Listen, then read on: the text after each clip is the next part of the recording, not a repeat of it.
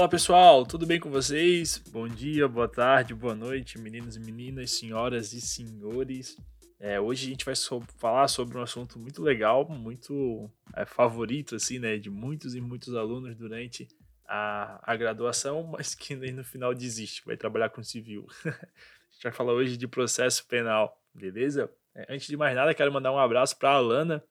É, eu não sei de onde que a Alana é, mas ela mandou um recado hoje para a gente lá muito legal no Instagram, é, pedindo até né, para que a gente possa fazer é, a, a, episódio sobre a segunda fase. A gente vai fazer, está caminhando para isso. Né? Então, deixar aqui um abraço para a Alana e agradecer o reconhecimento e as palavras, é muito importante para a gente, beleza? Show de bola. Pessoal, sem mais delongas, vamos direto aqui para nosso assunto, joia? Hoje a gente vai falar então sobre o processo penal, sobre a ação penal beleza? A ação penal, pessoal, ela está disposta entre os artigos 24 e 68 do Código de Processo Penal. Claro que existem é, artigos e tudo mais que são um pouquinho mais para frente, um pouco antes e até em outros diplomas legais, mas a base está por ali, tá joia? Ação penal pública, ela pode ser é, incondicionada ou condicionada à representação ou à requisição do ministro da Justiça, tá bom? Então, assim, a incondicionada ela é a regra geral, né? Ela vai se aplicar todas as vezes que a legislação não mencionar necessidade de queixa, representação ou até mesmo requisição do ministro da Justiça. Não vai ter lá no tipo penal, ah, essa ação é incondicionada e tudo mais, o que tem ao contrário. É, é a ação é condicionada à representação, beleza? Então, assim, a única exceção, na verdade, ocorre quando esse crime ele for praticado contra o patrimônio da União, do Estado ou do município, tá bom? Já a condicionada à representação ou à requisição do ministro da Justiça é bem de acordo com o nome, né? O ajuizamento desta ação penal ela fica condicionada à representação daquele ofendido, tá bom? O que, que é essa tal dessa representação? A gente vai falar um pouquinho mais para frente de novo, mas a representação ela nada mais é do que a manifestação de vontade da pessoa que sofreu a lesão, do ofendido, na verdade, com o intuito de investigação e o processamento destes, destes acusados. Um exemplo legal que vocês podem ver é o artigo 130 do Código Penal. Está escrito lá, olha só, é o, o, o tipo penal, né? É expor alguém por meio de relações sexuais ou qualquer ato libidinoso a contágio de moléstia venérea de que se sabe ou deva saber que está contaminado. E aí, o parágrafo segundo, ele é bem claro, olha só, parágrafo segundo, somente se procede mediante representação. Pessoal, por que isso aqui? Imagina, né? Imagina uma pessoa que é casada ou namora com uma outra pessoa que tem AIDS, por exemplo. Ela sabe que a pessoa tem AIDS ou, ou tudo mais. Então, assim, tem que ter uma representação. Não pode o Ministério Público pensar, pô, será que ele ou ela sabe que o parceiro dela tem AIDS? Não, peraí, eu vou processar para ver. Não pode acontecer isso, tá bom? Então, tem que ser mediante essa representação. Tem um outro exemplo aí, mas eu vou contar mais na frente que é um pouco mais engraçado, tá bom? Olha só, então, a gente falou, né? A ação penal ela é dividida em ação penal privada e ação penal pública. Já estão acompanhando? Massa. Olha só. A ação penal privada, o que, que é? É o particular, que é o querelante, na verdade, é o titular da ação. Então, ele, essa ação ela é iniciada por meio de uma queixa-crime contra a pessoa que é chamada de querelado ou réu, tá bom? Só que assim, só é possível nas hipóteses em que a lei menciona expressamente essa possibilidade, que a ação é penal privada, tá bom? Mediante queixa-crime, tá? Fique esperto no seguinte, o crime de ameaça, ele é uma ação pública condicionada à representação. O artigo 147 fala isso: ameaçar alguém por palavra, escrito ou gesto, ou qualquer outro meio simbólico de causar-lhe mal, injusto e grave. Parágrafo único, somente se procede mediante representação. Joinha? Massa. E aí, olha só, o crime contra a honra, honra que está previsto lá no artigo 138, que tipifica, a partir, aliás, né, do 138, que tipifica injúria, difamação e a calúnia, beleza? Como regra, a ação penal é privada, tá? Nos termos da, do artigo 145, joia? Por quê? Mas há, mas há exceções, tá bom? Onde estão as exceções? No caso dos crimes contra a honra e tudo mais, né? Olha só, o crime de injúria racial, esse tipo, ele é diferente de racismo. A OFGV sempre vai tentar confundir vocês, injúria racial com racismo, tá? Por quê? O racismo é uma ofensa contra toda uma raça, beleza? E a injúria é direcionada a uma pessoa específica, tá? Então ele vai falar assim: "Ah, seu africano sujo, ah, seu manezinho da ilha chato, né? Esse tipo de coisa. Ou, tá bom? É, é, é uma pessoa específica essa injúria. E a ação para o crime de injúria racial é ação penal condicionada à representação. Por quê? Porque é contra uma pessoa, beleza? Uma pessoa particular, vamos dizer assim, para vocês entenderem, tá bom? E o crime de racismo não, é contra pessoas indefinidas, é contra toda uma raça. Então, é incondicionada imprescritível também. Fica ligado nisso, tá bom? E tem também a honra no exercício da função, tá? Que é uma outra exceção à ação penal privada. Trata-se, nesse caso, de uma legitimidade concorrente do ofendido mediante queixa-crime ou do Ministério Público, mediante a representação. Fique esperto nisso, tá, pessoal? O Ministério Público sempre vai se dirigir aliás, vai receber ali a representação denúncia, tá? O ofendido é a queixa-crime, o instrumento. Vamos falar um pouquinho mais para frente sobre isso também. Sobre esse caso de exercício da função, dá uma olhadinha no, na súmula 714 do STF, que fala sobre o exercício da função e diz que é concorrente à legitimidade do ofendido mediante queixa e do Ministério Público, é, condicionada à representação do ofendido para a ação penal por crime contra a honra do servidor público em razão do exercício de suas funções. Beleza? Olha só um outro ponto também, uma outra exceção à ação privada, penal privada. A lesão corporal grave ou gravíssima, ela é ação penal pública incondicionada. Agora vem aquele exemplo que é um pouquinho engraçado que eu queria falar para vocês também. Por quê? A ação, a, a, aliás, a lesão corporal leve ou culposa, ela é ação penal pública condicionada à representação. Tá? tá lá no artigo 88 da Lei 9.099. Por que, que o exemplo é engraçado? Porque eu tinha um professor que ele dava o seguinte exemplo. Imagina um casal, né? Lá no, nos amassos, no caliente, no rally rola, e vem aquela frase: me bate, puxa meu cabelo, tá tava na minha cara, não sei o quê. Lesão corporal leve, beleza? Então não vai o Ministério Público se meter no meio disso, tá bom? Então lembra de eu nunca mais esqueci disso, cara. Né? Ninguém quer o Ministério Público envolvido ali no meio do, do, do caliente, do fogo e tudo mais, tá bom? Só que tem uma exceção, ha, olha só, é a Lei Maria da Penha, beleza?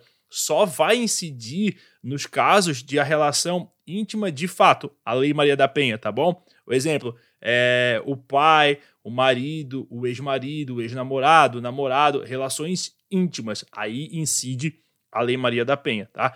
E fica atento o seguinte, não se aplica o juizado especial no caso para casos que da Lei Maria da Penha, artigo 41, tá? Os crimes praticados com violência doméstica e familiar contra a mulher independentemente da pena prevista, não se aplica a Lei 9099, tá? E aí, no caso da Lei Maria da Penha, não pode dar brecha nem sorte para o azar, tá, pessoal? Porque na lesão corporal leve ou culposa, no âmbito da Lei Maria da Penha, a ação é penal pública incondicionada. Não pode dar mole, tá bom? Nos demais crimes, aí sim, aí a ação continua a mesma, esteja ou não prevista na Lei Maria da Penha, tá bom? Uh, e aí, por fim, né? Exemplo, ameaça. Ameaça é pública condicionada à representação. Então fica igual aos demais crimes, tá? A única exceção que muda para pública incondicionada no âmbito da Maria da Penha é o crime de lesão corporal leve ou culposa, que normalmente é mediante representação. Nos casos da Lei Maria da Penha, é incondicionada, tá bom? É justamente para não dar brecha. Ah, foi só um tapinha, foi de leve, não sei o quê. Não tem essa não, marmanjo. É, vai responder e tá acabado. Beleza?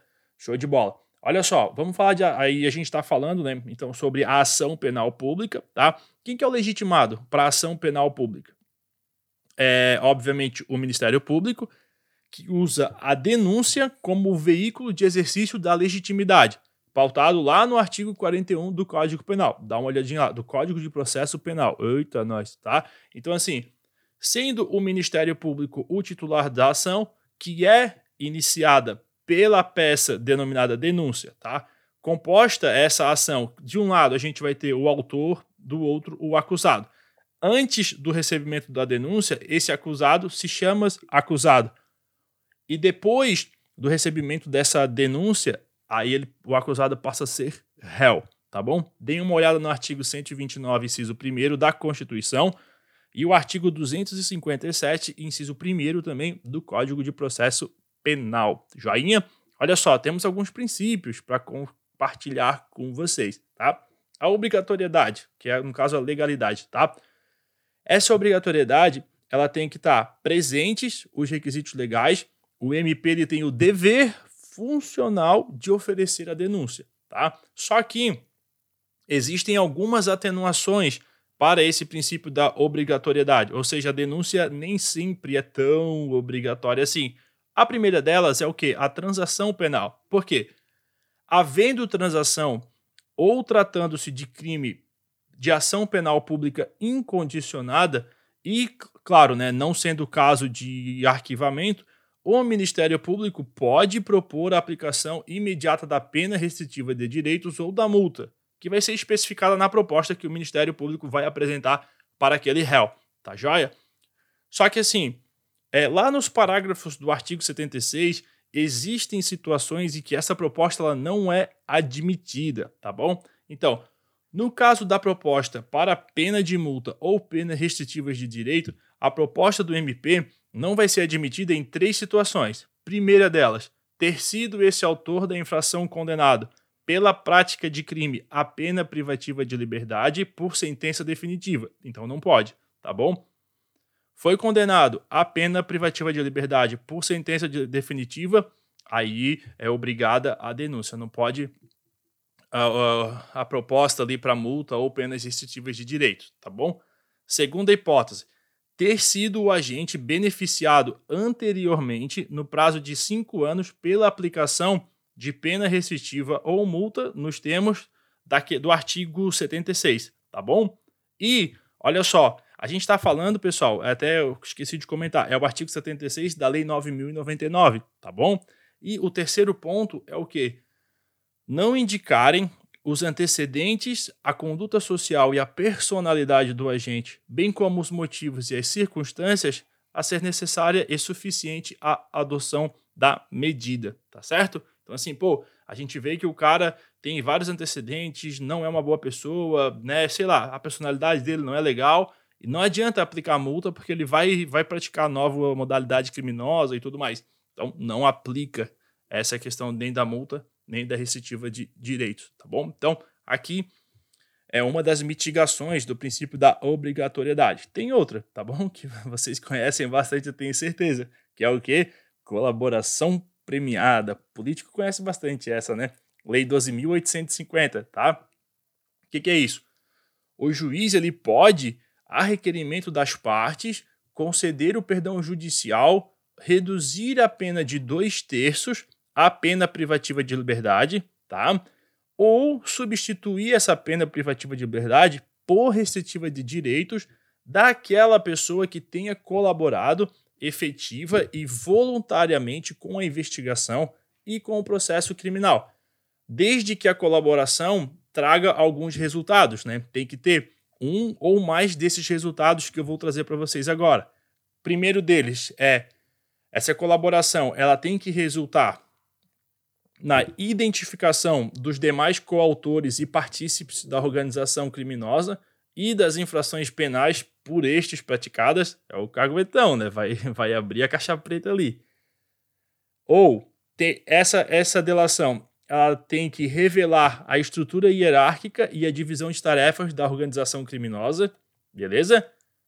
Ou a prevenção de infrações penais decorrentes das atividades da organização criminosa, ou a recuperação total ou parcial do produto ou do proveito das infrações penais praticadas pela organização criminosa e, por fim, a localização de eventual vítima com sua integridade física preservada, tá bom? Então, essa delação, ela tem que trazer a, ou colaboração, tá, pessoal? Eu tô falando delação premiada que a gente vê tanto na televisão, né? Mas é colaboração premiada, é mais bonito falar assim, tá bom? Hum. Tá? Então tem que ter um ou mais desses resultados que falei para vocês agora, tá bom? O segundo princípio é o quê? Princípio da indisponibilidade. O Ministério Público ele não pode desistir da ação penal, tá? Ele tem que, ele tem que processar, joia? Só que isso não quer dizer que ele tem que alcançar a condenação, tá? Ele pode processar, ele tem que processar, aliás, ele não pode desistir da ação penal, mas ele pode pedir na ação a absolvição. Durante né, a absolvição, e eu já vi isso, o Ministério, o, o, o promotor, durante lá uma, uma acusação de homicídio, até júri, tudo bonitinho e tal, ele pediu, pediu a absolvição do, de, daquele réu no homicídio, só que ele foi ligeirão, ele queria um negócio maior, obviamente, né? Os caras são bons no jogo. Ele queria pegar a quadrilha como um todo e se condenasse ele lá como é, organização criminosa e tudo mais, tá bom? Mas enfim, o MP não pode desistir da ação penal, mas ele pode pedir a absolvição. Absolvição. E mesmo que o MP peça a absolvição, o juiz pode condenar. Né? Juizão gosta, tá bom? Que besteira. Enfim, olha só, o outro princípio é o que? A divisibilidade, tá? Esse princípio sempre me causava alguma confusão, porque depois, na privada, na ação privada, tem o princípio da indivisibilidade. Mas parece que é tudo junto. Ah, cara, deu um rolo, mas eu vou tentar explicar para vocês aqui, tá bom? Porque olha só, o princípio da divisibilidade, ele autoriza que quando já existe uma ação penal pública uh, correndo em face de algum réu, o Ministério Público ele pode intentar uma outra ação pelo mesmo fato, só que em face de outro réu. Tá joia? Então, é possível, nesse caso, né, que esse processo ele seja desmembrado em tantos quantos forem os réus, por exemplo, não sendo necessária a persecução penal através de uma mesma ação. Porra, agora explicando para vocês aqui ficou mais fácil, por isso de visibilidade, né? Oh, que idiotice, cara. Tá bom, desculpa, pessoal, vamos lá. E assim, ó, é, de acordo com os nossos uh, tribunais e doutrina, né, a, a, é possível que a ação penal é, tenha aplicado o princípio da divisibilidade, porque o Ministério Público ele pode é, estrategicamente processar somente um dos réus, uma, um dos ofensores, né? Para quê? Para coletar maiores evidências e processar posteriormente os demais, tá certo? Até tem uma decisão do STF, tá? Que fala o seguinte, olha só, vou falar aqui na, na íntegra para vocês, tá bom? No tocante à alegação pertinente à eventual inobservância do princípio da indivisibilidade da ação penal, a jurisprudência desta Corte consagra a orientação segundo a qual o princípio da indivisibilidade não se aplica à ação penal pública, podendo o Ministério Público, como dominus litis, aditar a denúncia até a sentença final para a inclusão de novos réus, ou ainda oferecer uma nova denúncia a qualquer tempo se ficar evidenciado que as supostas vítimas tinham conhecimento ou poderiam deduzir tratar-se de documento falso, tá joia? Só que tem uma coisa, pessoal, fique esperto, tá? Tem na doutrina também uh, uma, contem uma contemplação disso que foi falado, que, na verdade, o Ministério Público ele não pode é, deixar, aliás, de aplicar ou de processar alguns réus, como foi falado aqui né, como é trago nesta, nesta, nesta decisão. Tá? O que acontece é um retardo do processo. Então, assim, o Ministério Público ele tem, ele é obrigado a processar aquela pessoa que ele sabe que poderia ser real naquela ação. Ele não pode deixar, tá bom? Ele só retarda. Mas é isso, divide-se o processo e pode-se, pelo mesmo fato, processar vários réus, tá bom? Beleza. A representação a gente já falou lá, lá atrás, né? Que é o pedido, uma autorização feita pelo ofendido ou por seu representante legal e é necessário tanto para o inquérito policial quanto para a ação penal. Só que essa representação ela tem um prazo decadencial de seis meses a partir do conhecimento da autoria, tá joia? Fique esperto, esse prazo é um prazo de direito material, então ele inclui o dia do início e exclui o dia do final. Não é um prazo de direito processual, tá bom? Só que a representação não exige muitas formalidades, beleza?